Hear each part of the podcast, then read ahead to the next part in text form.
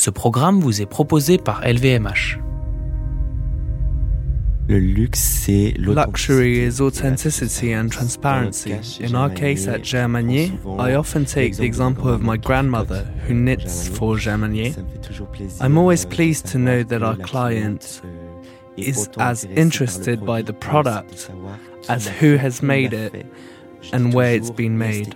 I always say aesthetics are very important. The visual aspect of our product is key, and by the way, it's ethical. One cannot go without the other. And I'd love it if we reach a point where we no longer have this discussion, where it becomes the only way to conceive products in an ethical way. C'est pas du luxe. C'est pas du luxe.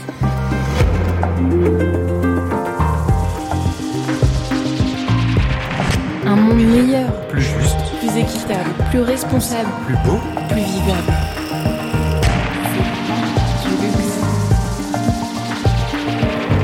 Un monde comme ça, c'est pas du luxe.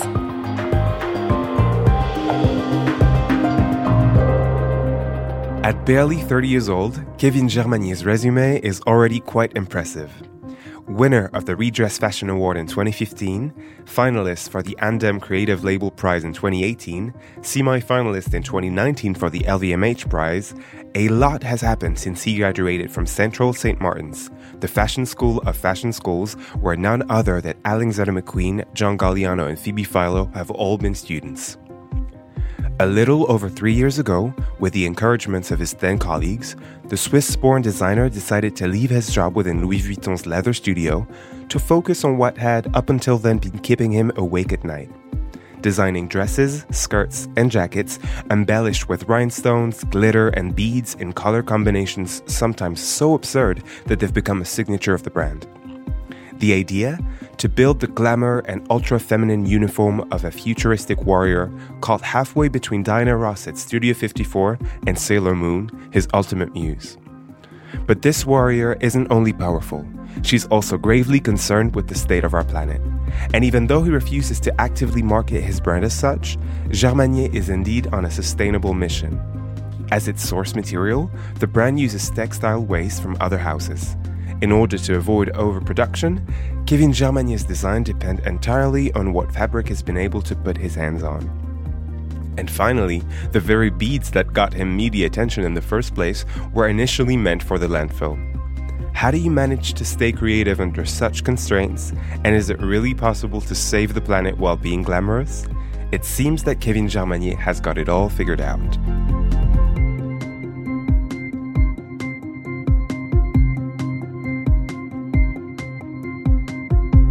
J'ai fait euh, mes armes à Genève. I started in Geneva la at Haute uh, Head, the Haute École d'Art et de Design.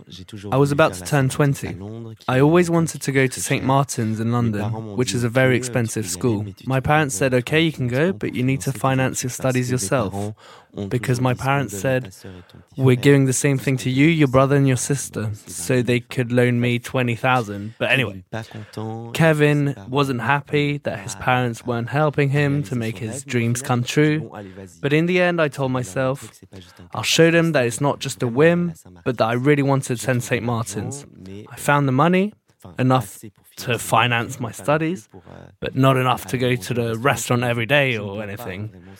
I'm not complaining, that's how you learn, and that's how I developed my ethical side. Orsola de Castro, who's a mentor now, told me, You've always been an upcycler. I didn't know what upcycling meant.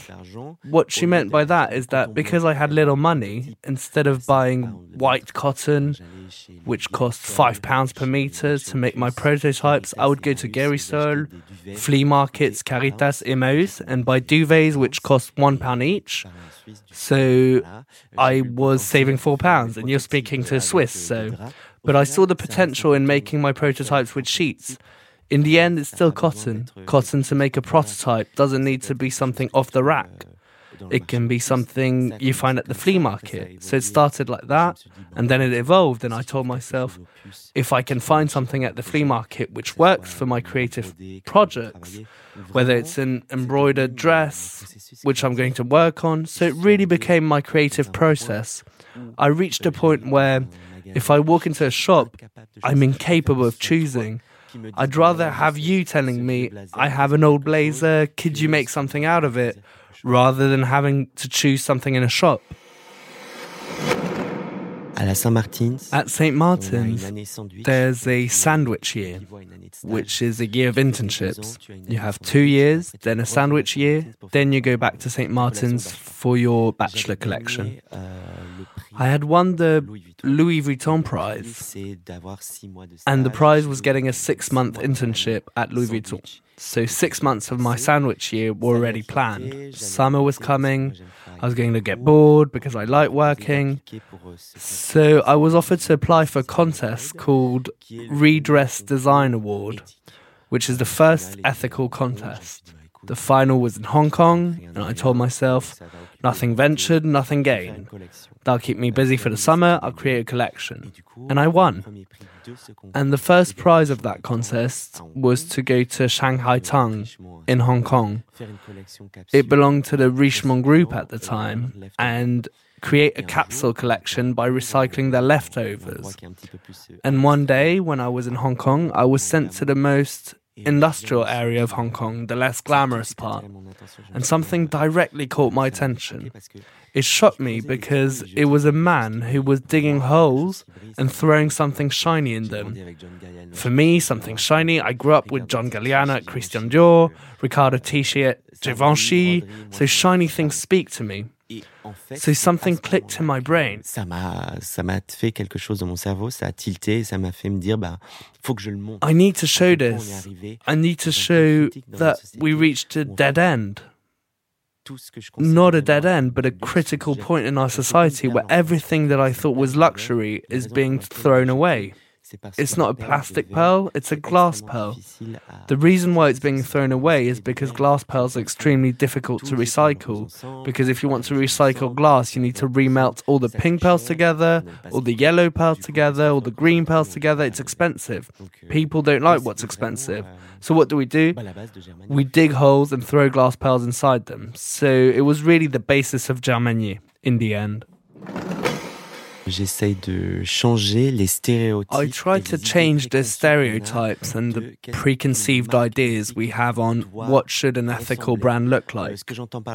What I mean by that is that, for example, when people say euh, we're going to do an ethical photo shoot, so there's going to be a plant, it's going to look a bit hippie because being eco-friendly for some people means being a hippie. But I never understood why I should change my lifestyle, change my inspirations, because I'm an upcycler. On the contrary, that's how you realize that you can upcycle pearls, upcycle ganza, silk. I want to speak about Nona Source, LVMH's latest project. They made the remaining stocks from different LVMH brands available to use, so it's the most beautiful silk that they didn't use for their collection, which they provide us. What makes that silk less important than the silk that you buy directly in a shop? And after that, it's my personal aesthetics. I'm not interested in making a t shirt which says, Stop killing the planet, or you're a bad person because you eat meat. I'm a fashion designer. My job is to make beautiful products. I'm not here to teach anyone how to live. Nous, chez Germanier, on est flexible. At Germanier, we're flexible. If we need to change, adapt, for fabric, for an order, to change plastic cups in our office and replace them with paper cups, we'll manage to do it very quickly. In the world of luxury, we mostly speak about big brands of bulldozers, not hundreds of people, but thousands, who have a studio in Paris, but also in Italy, and sometimes all around the world. So, changing one thing in a studio, I'll talk about my personal experience. I was a junior designer at Louis Vuitton. I arrived at the time where plastic cups were replaced by paper cups. Euh, and I didn't understand why it took so much time. So I asked my boss, It's not normal. Changing cups is taking three months. It's ridiculous. And she said, You need to know that right now we're in Pont Neuf, but Louis Vuitton also needs to change in Asnières, in Florence, in the south of France. And I realized that something quite simple and silly can take completely different proportions. So I'm always saying that I want to be the creative director of Christian Dior to get things moving because I sincerely think that if one of the great leaders in luxury changes something, they have the power to reach much more people. But I also think that things are changing. In the past, you have described Germanier as a satire of today's fashion industry, of excessive consumption, and of the frantic pace at which collections are being put out. What did you mean by that? J'aime assez bien euh, quand les I like it when people euh, say la mode la that I make the most glamorous fashion from trash. redire, tu vois, ces mots, quand je le dis From aussi en anglais, waste. euh, When I say it in English, les gens sont un waste. peu choqués, genre, People ah, are a bit shocked, like, oh my god, is it really de la poubelle, waste? c'est censé être But yes, it was going to the bin, it was going to be burned. I realized that this difference between my aesthetics, which is really glamorous and colored, we also work with Swarovski, with Christian Louboutin, with Guerlain, with Baccarat. When I'm working with them, and notably Christian Louboutin, I talk to him about it. We picked pearls which were really waste. Oui, oui, c'est des déchets. I really made it clear that yes, they were waste. And in his team, not Christian himself, I was talking to his team, they said, Cette perle moins, euh, It's what you've been saying, what makes this. Pearl less valuable, less qualitative than another pearl. It's still beautiful. It may be the wrong color, or the color has been washed by the sun, but it's still a glass pearl. C'est pas du luxe. C'est pas du luxe. To carry out his project as he intended, Kevin Germanier not only had to turn traditional production processes upside down, he also had to convince buyers to challenge their method of distribution. Je travaille avec Matches Fashion depuis. I've euh, been working with. Matches Fashion for eight seasons. je me souviens, The first euh, season, I remember, Matches' buyer told me, rentrait dans un showroom, Before, when we entered a showroom, things were on a rack, prends du huit, and we said, I'll take eight of these, 20 of those. achats, tu repars. You weren't changing anything. You came in, bought your stuff, and left. achètes du Germanier, and went to another c'est- tu veux showroom. Now, when you're buying Germanier, mon stock. Est-ce que je Let's say you want eight of these. Well, let me look at my stock. Can I make eight of this jacket in this fois. color? Par contre, je peux You want eight of them, I can only make six, but I can make it 10 times in blue. Should we change colors? que ce qui est There's a type of fort, qui fait discussion. la force aussi. And Et il y a pas que what makes the strength. And tu vas nous acheter Germanier is not the only one to do it. des designers qui When you're coming to buy things from us, and I include designers who have a similar profile than me, each collection is becoming like a mini sera que à eux. capsule that Matches is buying. acheter, ça sera que à eux. It will only be theirs. What another Parce qu'elle va store will buy will also be exclusively Ah, theirs. mais ça sera pas And the client loves it because when she'll buy Germanier in a first store, it won't be the same Germanier in the second store. rareté, mais de You asked me about what's new luxury. New luxury is also this sort of not rarity, but a unique piece in the sense that there aren't a thousand existing copies of a model, but ten. But maybe there'll be a hundred different styles, ten times a hundred. It's very interesting to see how the buyer had to adapt to our system. Je commence jamais une collection. I never start a collection with a mood board. At school, you're taught to make your mood boards, then start de tes dessins, drawing. And from your drawings, you're going to buy your fabric. tes dessins. Moi, je fais tout. I do the exact opposite. Je trouve mes tissus. I find my fabrics, my pearls, my Swarovski. donner une gamme de It will give me a range of color, permettre de faire which will enable me to start drawing, la collection. Donc, en which will give me the mood of the euh, collection. So I do the opposite of what you're taught at school. le moment le plus It's also the moment where it's sais pas ce que interesting je vais trouver. Je sais pas because I don't know what I'm gonna find. marcher la saison I don't know which color that maybe didn't work last on arrive à un season or didn't work in the last couple euh, of des fois, je me rends seasons. compte que j'ai tellement Sometimes I now get to a point where the color's no longer euh, there, que so I have je to vois, innovate, je fais find quelque something chose. new. Une saison, on avait travaillé du One jacquard. season, we On worked with utilisait tout le stock Jacquard. pour la production We et used tout. the whole C'est stock pour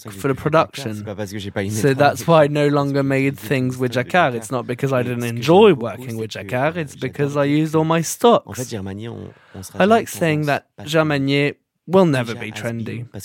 We already has been, because we use the colors of the previous seasons. In fashion, it's like Pantone 263 this year. If it's not that shade of blue, no one will buy your clothes. We'll never follow this system because we use last year's Pantone. But it makes me laugh because when we speak about fashion, you have to have a sense of humor. I don't work in fashion to take myself too seriously. I don't want to wake up in the morning and say, Today I will change the world. I think that you can quickly lose your mind, and I'm lucky to be surrounded by people who keep me grounded. On est vraiment dans un moment clé où on parle de We had a key moment where we speak about diversity and not just size, but also who you are, your identity. Men dress in the women's section, women in the men's section. All the codes that were giving to us are breaking. If a man wants to dress at Germanier, there are no rules. I always say, did I work on women's clothes from an anatomical point of view? I model my clothes on a woman's body because I make pleats on the chest, larger pleats for the hips. But after that, the idea that the client is 14 years old, that she's a white, blue eyed, blonde twig, all these clothes have exploded. And thankfully, thankfully, I'm always told your clothes are very short, they're made for young ladies. No. Everyone does what they want. All the rules are broken. Would you say that Germanier is as much a social mission as it is a mission for the planet? Oui, parce que on dit toujours. Yes, because people often say ethical, ethical, ethical. We use organic cotton. Well, congratulations, very good. But are women paid as much as men? It goes beyond the product in the sense that women who knit are women who sadly have lost their husbands. I'll take the example of my mother, who sacrificed her life to raise her children. It's not just because you're a woman, you give birth to children, you decide to be a stay at home mum.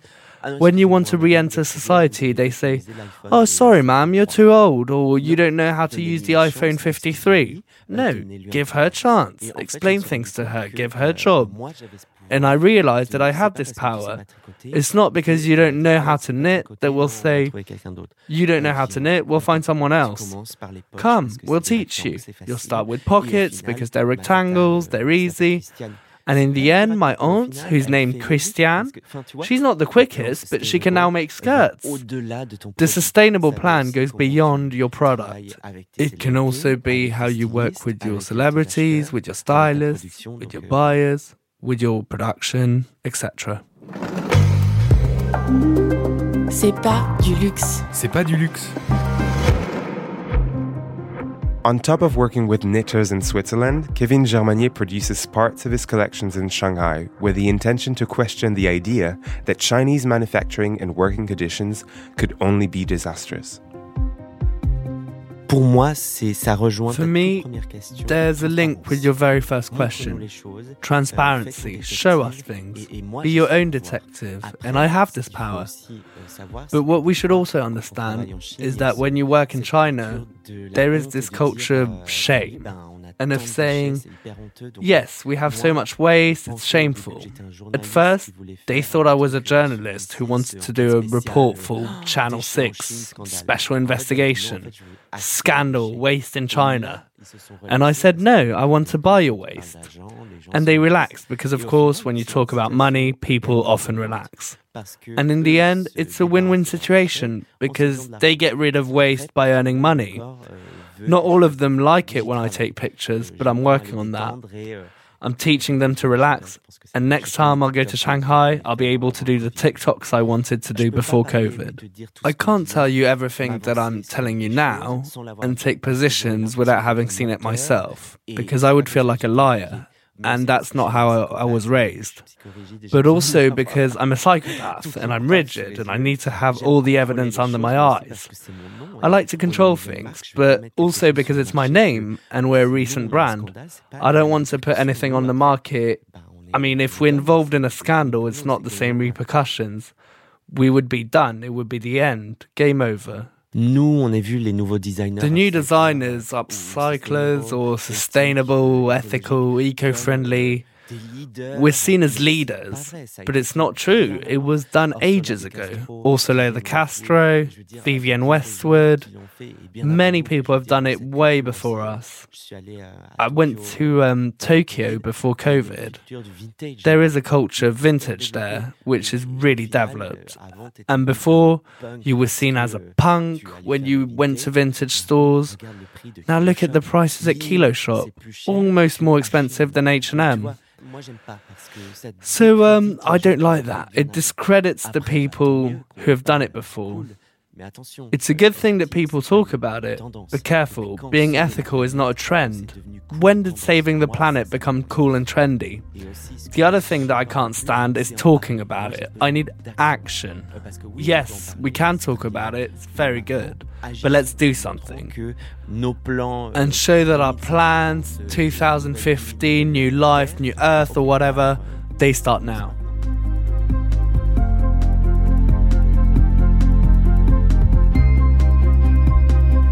Unlike the overwhelming majority of Hollywood movie producers, there are still some people in this world who believe that futuristic fashion doesn't have to be all about mouse gray, poorly cut suits or padded aluminum dresses.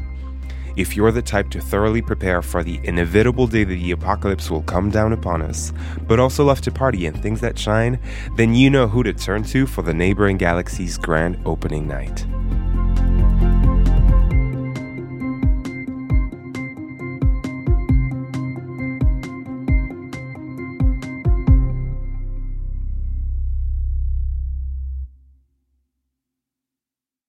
Salut, je suis Mickaël Jérémiaz, ancien champion paralympique de tennis fauteuil et tous les vendredis soirs à 21h, je vous donne rendez-vous sur Good Radio avec mon émission Dis-moi oui, Andy. Dis-moi oui, Andy. Oui, vas-y, dis-lui oui. Et pour quelle raison, s'il vous plaît? Eh bien pour parler de la plus importante des choses. Car avec mes invités, on discute plaisir, jouissance, douceur, des histoires de frissons, de coquinerie, de rire. Bref, on digresse sur le sexe.